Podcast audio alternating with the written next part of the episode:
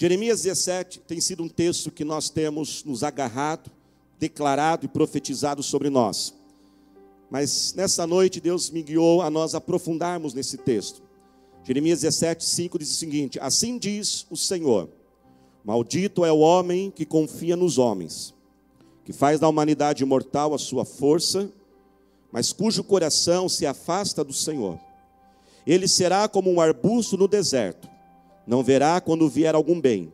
Habitará nos lugares áridos do deserto, numa terra salgada, onde não vive ninguém. Mas bendito é o homem cuja confiança está no Senhor, cuja confiança nele está. Ele será como uma árvore plantada junto às águas, e que estende as suas raízes para o ribeiro, e ela não temerá quando chegar o calor, porque as suas folhas estão sempre verdes. Não ficará ansiosa no ano da seca, e nem deixará de dar fruto. Aonde estiver aí, diga glória a Deus. O profeta, irmãos Jeremias, através desse texto, ele tem um objetivo claro e bem definido. O seu propósito com esse texto é mostrar a diferença entre aquele que confia em si próprio e aquele que confia em Deus. Para trazer a clareza desta mensagem, ele usa uma ilustração. Ele usa plantas para mostrar essa diferença.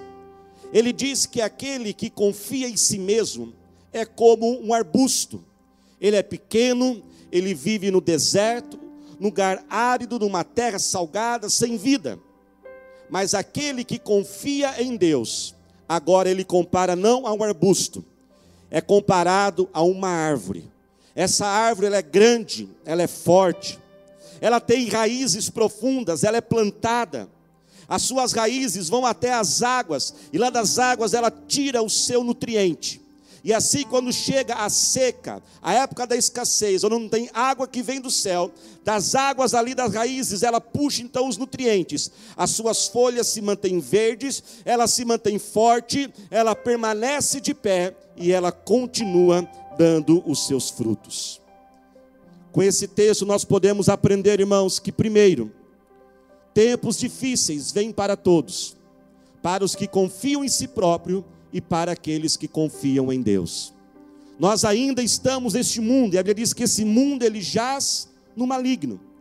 O Senhor ele disse que nos livraria das obras de Satanás e nos daria vitória sobre as lutas, mas algumas lutas nós teríamos que passar.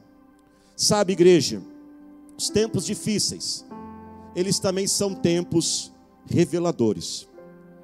É na hora da grande adversidade, é na hora da dor, é na hora da grande decepção, da frustração. É quando muitas vezes Deus diz não. É quando o nosso chefe talvez diz não para nós. É quando as coisas não acontecem do jeito que nós queríamos. Que isso então externa o que está dentro de nós. A luta ela revela o que está dentro de uma pessoa. Ela revela a sua essência. E esse texto quer dizer que é a hora da adversidade que se revela aqueles que têm confiado em si próprio, aqueles que confiam na sua própria força, na sua saúde, nos recursos deste mundo. É a diversidade que mostra a diferença entre aquele que também confia em Deus, que constantemente renova a sua aliança com o Senhor e constantemente renova sua dependência total do Senhor.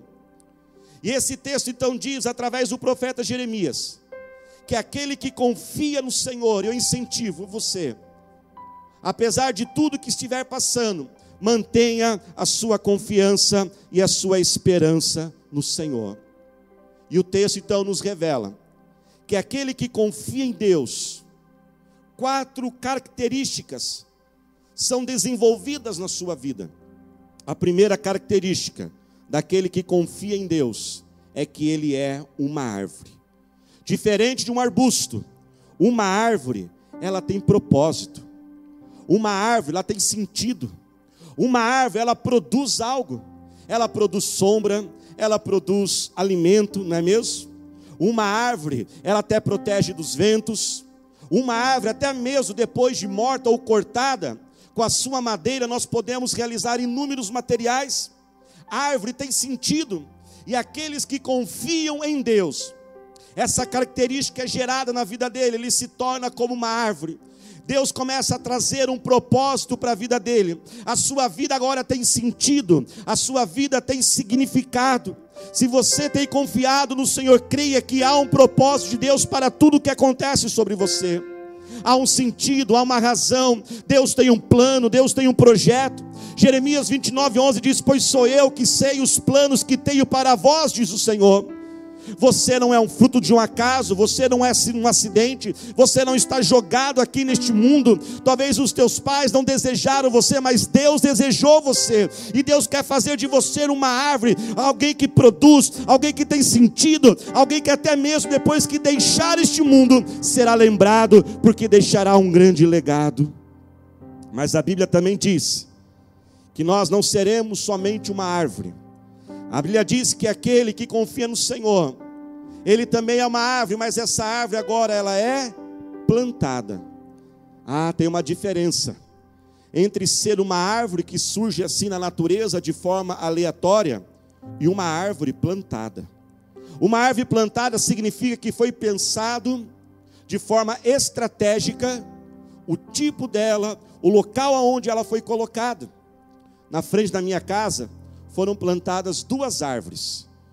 Elas foram colocadas em um lugar extremamente estratégico, para não atrapalhar o fluxo dos carros. Foi escolhida uma árvore de acordo com ali a espécie dela, com o tipo dela para aquela realidade. Uma árvore que não crescesse muito para não encostar nos fios, que não estourasse a calçada. Você é a árvore plantada. Deus tem uma estratégia para tudo na sua vida. Nós fomos pegos de surpresa, mas o nosso Deus não foi pego de surpresa. Um dos atributos mais lindos na qual eu amo do Senhor é um atributo que eu chamo a engenharia de Deus. A engenharia de Deus significa que todos os eventos da nossa vida, quando nós confiamos em Deus, todos esses eventos, eles estão sendo cuidados, eles estão sendo ali orquestrados pelo nosso Senhor. Alguns dias atrás eu conversava com uma pessoa e ela, eu tenho acompanhado a história dessa pessoa. E há uns dois meses atrás, ela foi fazer um negócio e aquele negócio não deu certo. E eu conversava com ela e dizia: Olha como Deus foi bom com você. Ainda bem que aquele negócio não deu certo, porque se você tivesse feito aquele negócio, hoje você estaria sofrendo. E foi muito engraçada a situação, porque nem a própria pessoa tinha percebido isso. Ela falou: Realmente, pastor, Deus me deu um grande livramento. Às vezes há situações que não dão certo, portas que se fecham. Mas quando nós temos a nossa confiança no Senhor, nós descansamos nele, porque sabemos que todas as coisas cooperam para o bem daqueles que amam ao Senhor. Você é uma árvore plantada, Deus tem uma estratégia para todos os eventos da sua vida. A terceira característica que é desenvolvida naqueles que confiam em Deus é que eles têm raízes. São as raízes da árvore que seguram ela na terra quando a tempestade chega. São as raízes que puxam os nutrientes, que mantêm ela firme e forte. Como diz aqui o texto, quando o tempo da seca vem, o tempo da escassez que simboliza o tempo difícil. E eu quero dizer e perguntar a você: você tem raízes na sua vida? São as suas raízes que vão te sustentar. Uma das raízes, igreja, que nós precisamos desenvolver é a raiz da oração. Temos que ser pessoas de oração. Oração é trazer à existência aquilo que não existe. Oração é invadir o mundo espiritual. A oração é o momento que nós nos conectamos com Deus e aprofundamos a nossa intimidade com o Senhor. Se você já tem sido uma, uma pessoa de oração, ore ainda mais. Mas se você ainda não é, desenvolva a prática da oração o mais urgente possível. A outra raiz é a raiz da palavra de Deus. Nós temos que conhecer, irmãos, a palavra, nós temos que nos alimentar da palavra, nós temos que amar, devorar a Bíblia não somente ler um versículo aqui de vez em quando, não, mas nós temos que meditar dia e noite na palavra do Senhor. Assim como uma árvore, ela recebe também a luz do sol, ela recebe a ventilação, isso ajuda a árvore. Mas o que realmente sustenta ela é o que é puxado das raízes. Nós podemos estudar, ler livros, fazer cursos, podemos estar envolvido com tantas coisas deste mundo, irmãos, mas a palavra do Senhor jamais irá passar. Jesus disse: As minhas palavras não passarão. A Bíblia diz que as palavras de Jesus são como vida eterna sobre nós. Este mundo ele faz previsão. Especialistas, eles vão na televisão dizem a previsão da economia, a previsão do tempo, e está certo, porque eles não podem ter certeza daquilo. É uma previsão, é um achismo, mas a palavra do Senhor não é um livro de previsões, é um livro de promessas, e o Senhor é fiel para cumprir cada palavra que Ele liberou na sua vida, Ele é fiel com a sua palavra. Se agarre à palavra de Deus, ame, leia, medite dia e noite, e ela será um alicerce na sua vida quando tempestades chegarem. Um outro alicerce é a nossa família relacionamentos profundos, verdadeiros, amigos verdadeiros. Lute pelo seu casamento, lute pelo seu lar. Filhos, adolescentes, jovens, não desistam da tua casa. E eu quero declarar que o Senhor está liberando um espírito de reconciliação neste lar agora. Senhor, ó Pai, derrama, Senhor, sobre esta casa agora, Senhor, a unção da reconciliação. Repreendemos os espíritos de briga, de confusão, discussão, discussões, ó Pai, que o perdão do Senhor venha fluir nesta casa agora um alicerce, uma raiz muito importante, irmãos, que nos mantém de pé, é a comunhão com a igreja, é a comunhão com os irmãos e irmãs em Cristo. Hoje muitos querem ser cristãos, a carreira solo, eu e Deus, Deus e eu. Mas irmãos, querer ser cristão, longe de outros cristãos, é algo incoerente. Não é possível porque cristão significa aquele que se parece com Cristo. E Cristo, irmãos, ele não viveu isolado. Ele não permitiu as decepções com seus discípulos se afastar. Ele convivia, ele discipulava, ele estava com as pessoas. Ele era ferido, sim, mas ele não desistia da comunhão. Jesus era 100% Deus, mas era 100% homem, como homem ele precisava. Jesus chorou quando Lázaro, seu amigo, faleceu, e foram ali aqueles discípulos que o consolaram, foram pessoas ali que o alimentaram. A Bíblia diz: ai daquele que anda sozinho porque quando cair não terá ninguém para levantá-lo. Nós somos igreja, juntos nós somos igreja, e que bênção, irmãos, nós temos um corpo para lutarmos, para estarmos juntos nesse momento esteja ligado ao corpo.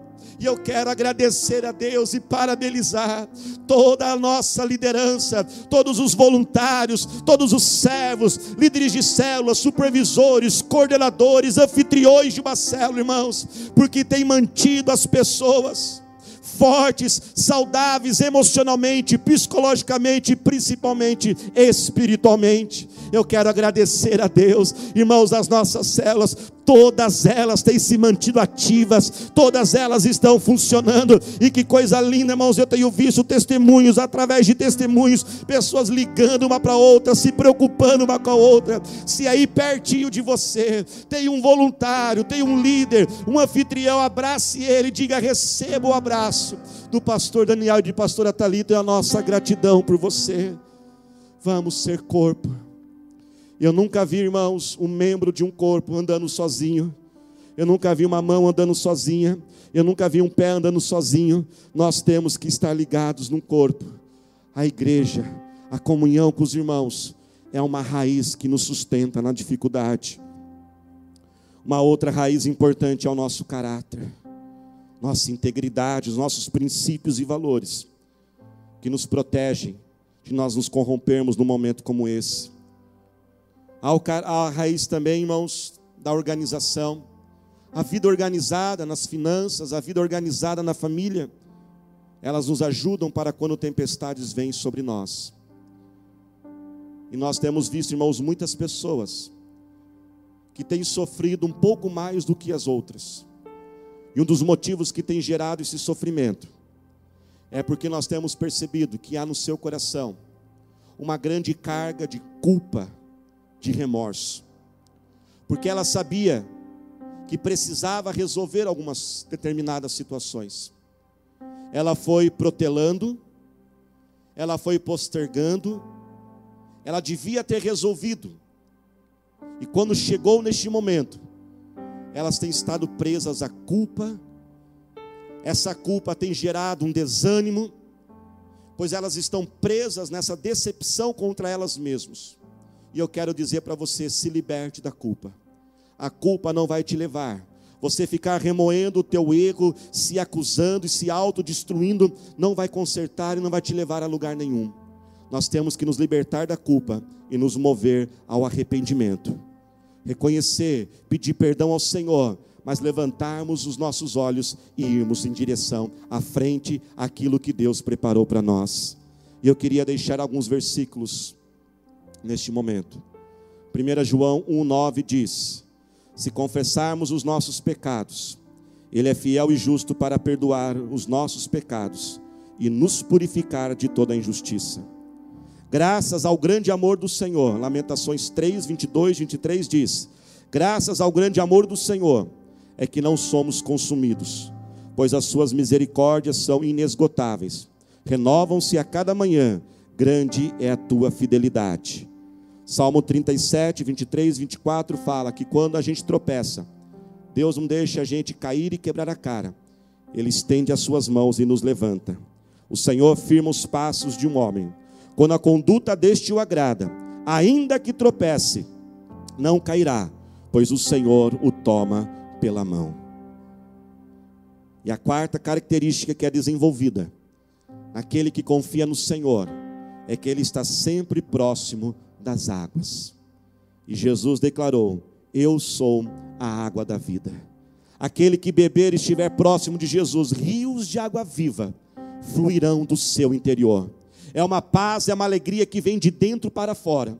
Se você ainda não entregou a sua vida a Jesus, Jesus é a paz que você tem buscado, Jesus é aquilo que você tem procurado para preencher esse vazio no seu interior. Hoje participaremos da ceia, que lembra quando Cristo ele amou você de tal forma que ele entregou a vida dele e morreu naquela cruz, para que hoje você pudesse ser perdoado, pudesse ser aceito. Jesus é a essência da nossa vida, Jesus é a paz profunda e verdadeira em nosso coração.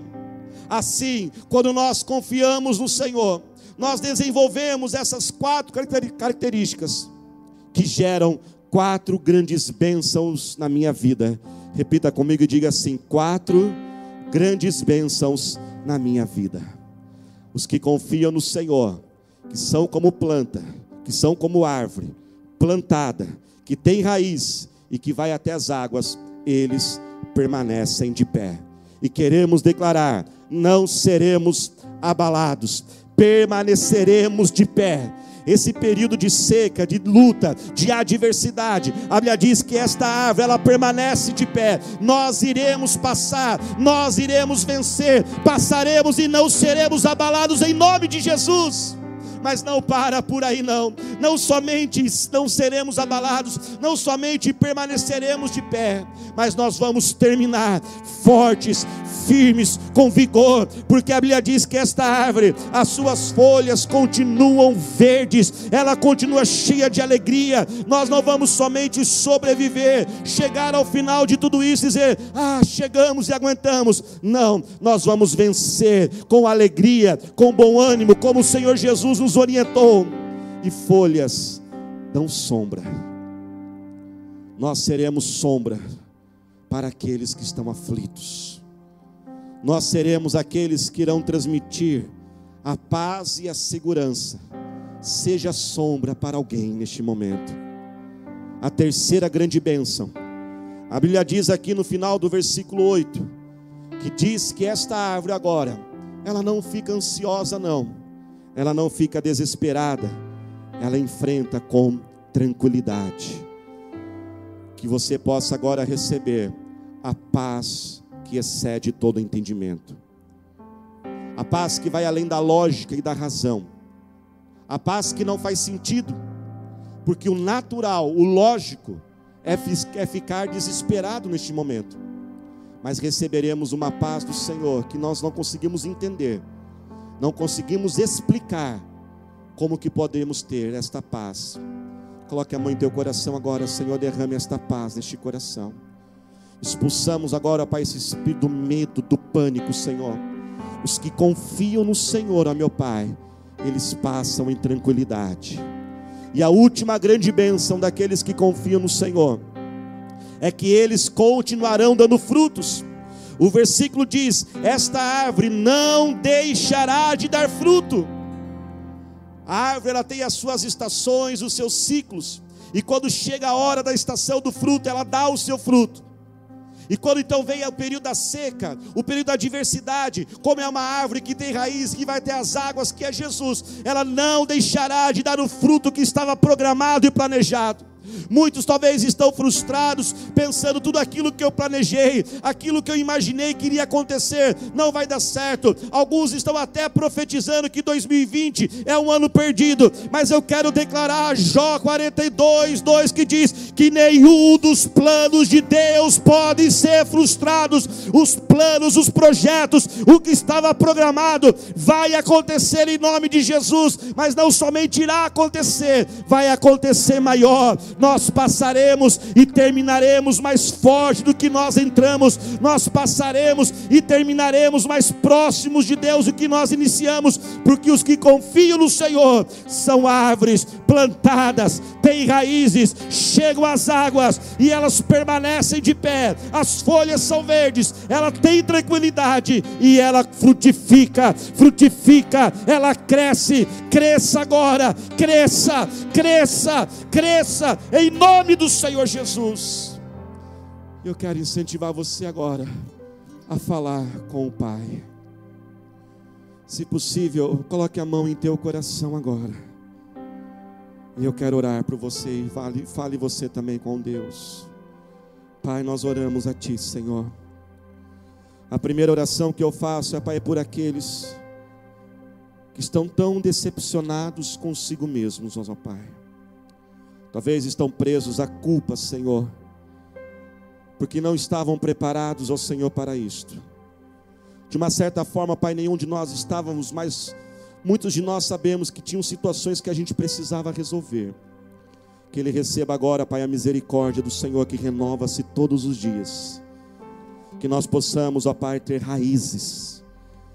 Que o Senhor, ó Pai, cure este, esta família, este casal que nós possamos voltar para Jesus hoje, que nós possamos voltar para a comunhão com os irmãos, que nós possamos, ó Senhor, ó Deus, ter as raízes que chegam até a água da vida que é Jesus.